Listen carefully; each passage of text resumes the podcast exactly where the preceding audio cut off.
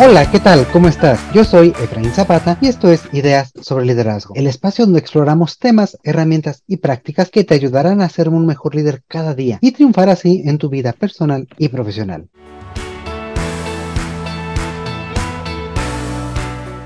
Hoy continuamos la conversación de la semana pasada con Víctor Mora desde Monterrey, al norte de México, sobre tradiciones en las organizaciones. Bienvenido de nuevo, Víctor, ¿cómo estás? Muy bien, muchas gracias. Excelente. Y bueno, pues la semana pasada planteábamos la gran importancia de darnos la oportunidad de celebrar ciertas tradiciones, ciertas, redundancia, celebraciones en la organización con nuestros equipos, qué impacto tienen. Y algo, algo que me dejaba muy intrigado también la semana pasada que compartíamos esto es cómo incorporar inclusive no solamente a las personas de nuestros equipos, a las personas que laboran con nosotros, sino inclusive a la comunidad, inclusive a nuestros clientes, inclusive haciéndolos parte de nuestra forma de celebrar en la organización. ¿Cómo, hacen ustedes esto? ¿Tú qué piensas de esta parte de incorporar a otros actores, Víctor? Fíjate que algo que, nosotros vemos, y ahorita respondiendo a tu pregunta, es una, es muy importante el poder estar conectando con distintos sectores, estar conectando con la sociedad y poder conectar también de esta forma, de una forma muy natural, que creo, e, esa es la palabra que estaba buscando, o sea, buscar conectar de una manera muy natural eh, con todos los actores y en este caso de manera interna y eh, hacia afuera. Por ejemplo, algo que, que nosotros tenemos, eh, al ser una empresa comercial, existen muchas conexiones con proveedores, tenemos muchas, muchas conexiones con proveedores, donde, por ejemplo, cuando vienen las Olimpiadas, pues tenemos a todos los proveedores que están, que de una u otra forma están buscando verse beneficiados y poderse proyectar en las tiendas, empiezan a generar generar promociones para los clientes, pero también para los colaboradores, para que el colaborador luego pueda ir y pueda ofrecer ese tipo de, de, productos o de servicios que, que, tenemos en las distintas marcas. Pero aquí también algo importante es que, por ejemplo, en Navidad, que es una de las épocas donde la mayoría ofrecen regalos y ofrecen ciertos obsequios y publicidad para que podamos estarlos empujando, nos ayuda a que también el colaborador se sienta apapachado, por decirlo de cierta manera, y que diga, oye, pues realmente yo estoy trabajando todo el año por hacer que las cosas salgan bien y que se venda cada vez más los distintos productos. Y qué padre que ahora ellos regresan y nos están haciendo este tipo de, de regalos. Y aquí la verdad es que lo quiero conectar con un tema importante que es al ser una empresa de giro comercial, las conexiones que tenemos con los distintos proveedores se vuelve trascendental y se vuelve muy fuerte para ambos lados. Entonces la verdad es que creo que ese tipo de, de conexiones con otras, con otras empresas y con, con otros comercios nos ayudan también a que las tradiciones y las festividades o celebraciones en la empresa tengan mayor peso y también aquí es lo importante que no se tenga que invertir como tal tanto en la empresa, sino que sea más aprovechando este convenio comercial.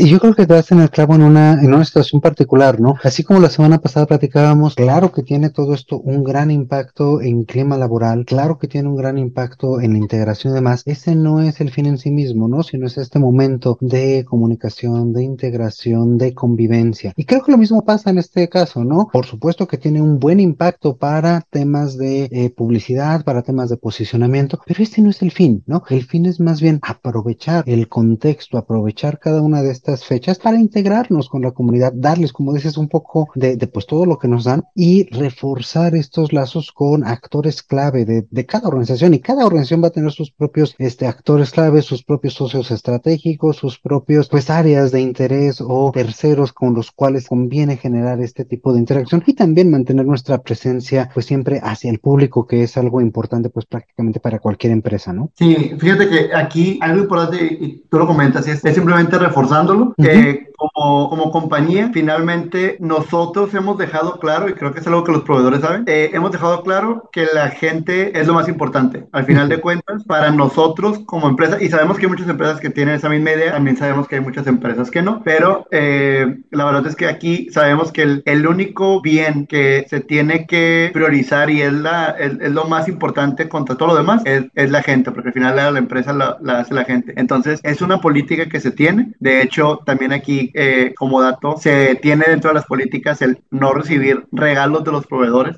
Y eso también buscando que no se beneficie el tema de, de, que, ah, pues, este, como yo soy el que hago los tratos contigo, me vas a dar eh, un incentivo económico o algún premio o algo así. La verdad es que eh, está súper revisado ese tema para que no suceda así. Y la verdad es que muchas veces lo que sí hacemos es que, por ejemplo, si tenemos una, un proveedor que nos regaló mil termos, entonces esos buscamos que en la siguiente festividad del Día de las Madres, el Día del Padre, etcétera, se les puedan ahí estar otorgando. distribuyan, claro. Entonces buscamos, buscamos también aprovechar esos beneficios que luego podemos tener para darlos a la gente. Entonces, este, esa, esa parte y esa política está padre porque nos ayuda a que la gente esté recibiendo este tipo de, de reconocimientos de una u otra manera, pero también da un mensaje. Y por ejemplo, para alguien como yo que estoy en recursos humanos, yo estoy consciente y estoy tranquilo de que esto va a pasar y de que esto va a llegar a nuestra gente. Entonces yo digo, qué padre, porque también en algún momento me va a llegar a mí, tal vez en algún momento me van a dar un termo, me van a dar algo. Y a veces son objetos que podemos decir, oye, pues tú puedes ir a comprarte un termo a cualquier lado y no te va a costar tanto. Y sí puede ser eso, pero también creo que vale mucho la pena cuando en alguna festividad o en alguna celebración o algo te dan ese cariñito extra que hace que también te conectes más con la compañía, ¿no?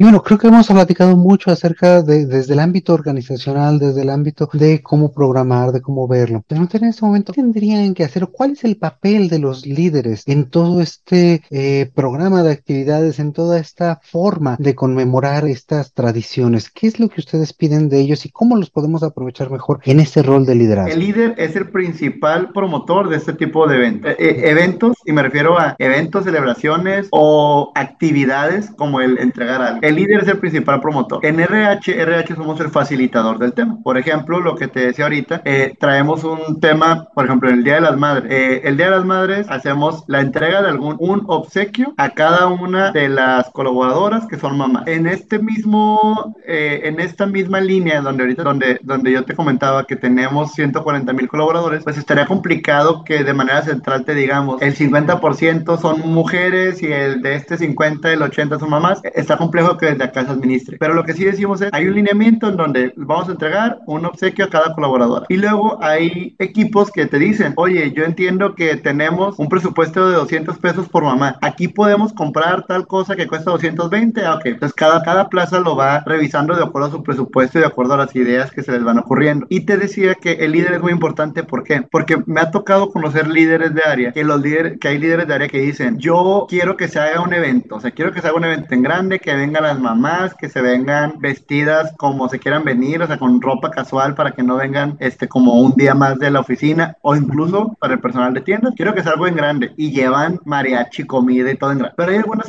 algunos líderes que no, algunos líderes que dicen, no, aquí yo creo que con que les entreguemos una flor a cada quien va a ser suficiente. Y ambos son una forma de celebrarlo, ambos son un detalle que llega a las mamás. Y digo el ejemplo ahorita de las mamás porque sabemos que es una figura muy importante en México y es una celebración de las más fuertes en el país y sabemos que México se detiene cuando es el Día de las Madres para celebrar a las mamás. Entonces, eh, ese tipo de, de actividades, aunque con el mismo presupuesto les puedes dar unas flores, como les puedes generar una después tener una cena y con cierta variedad en la, en la cena, va a depender mucho del líder. Y depende del líder que, que, está en el equipo y de recursos humanos. Recursos humanos es el que habilita, pero finalmente sabemos que recursos humanos no podría hacer mucho si el líder de cada área no están participando en conjunto. Algo que tenemos, una frase que tenemos acá es que RH somos todos. Siempre hemos dicho eso. O sea, tú le preguntas a alguien de la operación, le preguntas a alguien de RH o a alguien de otro departamento y te dicen, ah, RH somos todos, porque saben que finalmente todos aquellos que tenemos gente a cargo, estamos a cargo de esta gente y entonces tenemos que enfocarnos en que estén bien. O sea, ese es el objetivo. Acá algo que tenemos muy marcado es que el líder en FEMSA y en OXO está para atender a su gente y a través de la gente vamos a hacer las cosas. O sea, porque será mentira si decimos, ah, es que el jefe es el que mueve todo. Sí, el jefe, el jefe mueve a la gente y él va a estar enfocado en su gente. Pero finalmente la gente que está con ese, con ese jefe y en ese equipo son los que realmente generan los cambios. Entonces, eh, en concreto, el líder es el actor principal en este tipo de, eventos y cada jefe sabrá qué hacer con su presupuesto, con su tiempo y con los distintos elementos que la empresa les brinda. Pero la empresa sí empuja a que eso se haga. Y aquí con esto me acordé de, de, otro tema que es una tradición ya en Oxxo, que es la entrega de kits de útiles escolares. Eh, sabemos nosotros que cada vez más eh, el, el regreso a clases pues logra ser un tema muy impactante y muy importante para la gente porque finalmente depende del número de hijos. Eh, sabemos que hay un gasto fuerte y que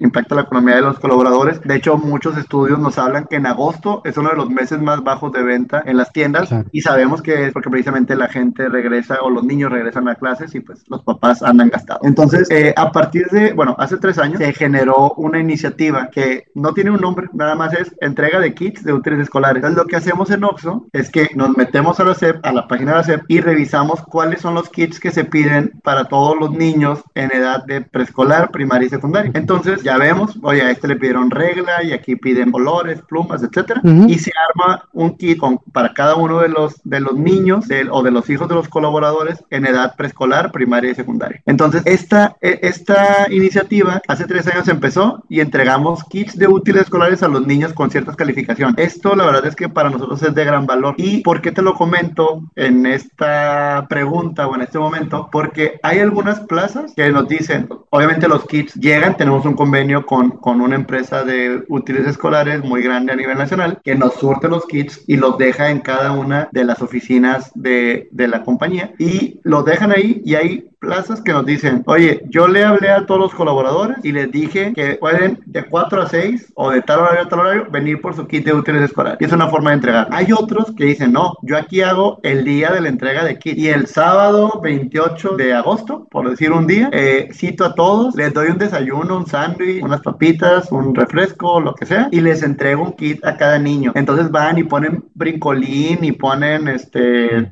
ahí botanas y demás. Y hay algunos que no, hay algunos que dicen, oye, la conexión queremos que la haga el jefe directo con las tiendas. Entonces, el jefe directo, que es el supervisor de ellos, trae en su carro eh, todos los kits y va de tienda en tienda entregando como Santa Claus. Entonces, las tres, de las tres formas apoyamos a la gente, o sea, de las tres maneras eh, se entrega el kit, pero la forma siempre es muy importante. La verdad es que aquellas plazas donde se lleva a cabo el evento, es todo un evento, o sea, es un evento que la gente disfruta, se cambian para ir ese día y conviven entre ellos y se da un ambiente diferente al que solo vayas a la oficina y te lo entreguen. Finalmente el apoyo se da, pero la forma es, distinta. ¿Y de qué depende la forma? Pues depende mucho del líder. O sea, hay líderes que dicen, no, aquí yo quiero, o sea, de verdad es que es el gerente de plaza el que dice, aquí yo quiero un evento, aquí me lo traen a un evento. Y hay quienes dicen, no, no los queremos distraer de la tienda. Cuando ellos puedan, que vengan y lo recojan. Entonces varía de acuerdo a la plaza, pero depende mucho del liderazgo de cada uno de los centros de trabajo.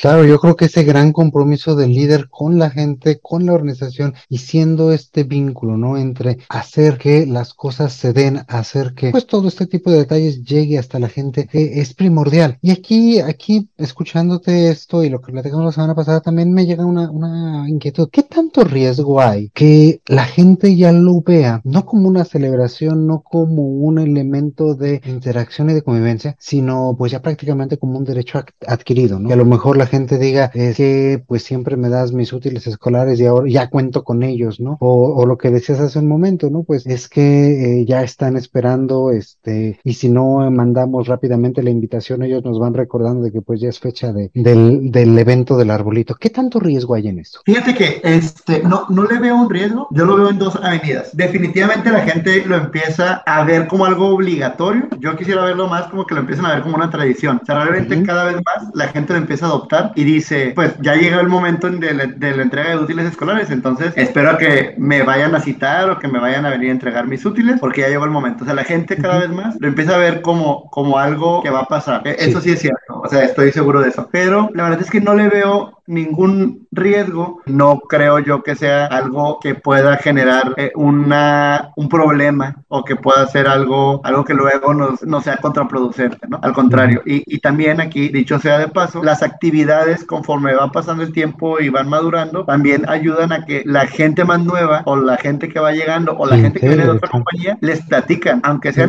aunque sea enero, les dicen, oye, no, y espérate, porque en diciembre hacemos el concurso de arbolitos y en noviembre hacemos hacemos el Día de Muertos. Y en junio hacemos, bueno, hay una actividad acá que le llamamos el Día de la Familia. Y ese Día de la Familia es básicamente un campamento de verano, o sea, porque siempre es en junio, en la temporada de vacaciones de verano de los niños. Y lo que hacemos es, también depende de cada localidad, algunos rentan algún parque, algunos en algún balneario, algunos en la oficina de Cuban y llevan distintos artículos que puedan generar algún parque de diversiones. Entonces, en cada una de, las de las plazas puede cambiar. Entonces, también la gente ya sabe que espera ese día. Entonces, de verdad es que son momentos en los cuales, aunque ya se vean como obligatorios, nos ayuda a que la gente que lo vaya viviendo lo va compartiendo con los que aún no lo han vivido.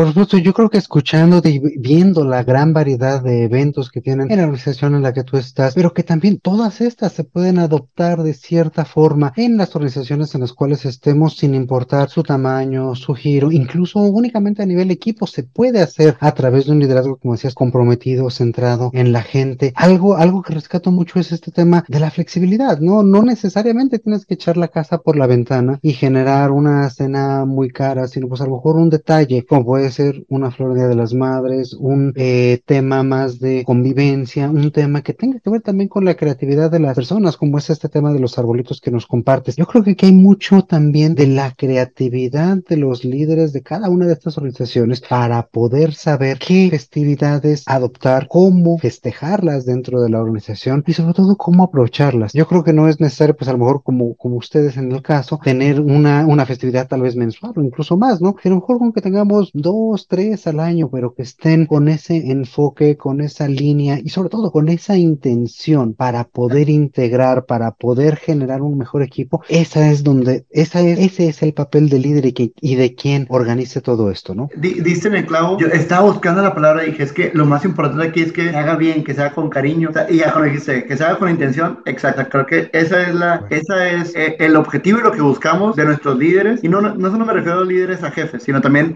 a los líderes de RH, a los líderes de las distintas áreas, porque obviamente hasta administrativo aquí entra, porque también hay administrativos que luego ponen muchas trabas y aunque sea poco el presupuesto, dicen como, oye, ¿y para qué? ¿Quién lo autoriza? ¿Cómo va? Cuando finalmente, de verdad es que ahora yo, empecé fuera del corporativo, pero ahora que estoy en el corporativo, hay cosas que se autorizan mucho más sencillo cuando son para la gente, pero cuando ya llegas a, a, la plaza y con quien está más cerca de la gente, parecería que dicen, no, no se puede, pero nada más es cuestión de que, de que pregunten y que lo validen y listo, ¿no? Entonces creo que es eso, es la intención que se tiene de que las cosas se hagan bien.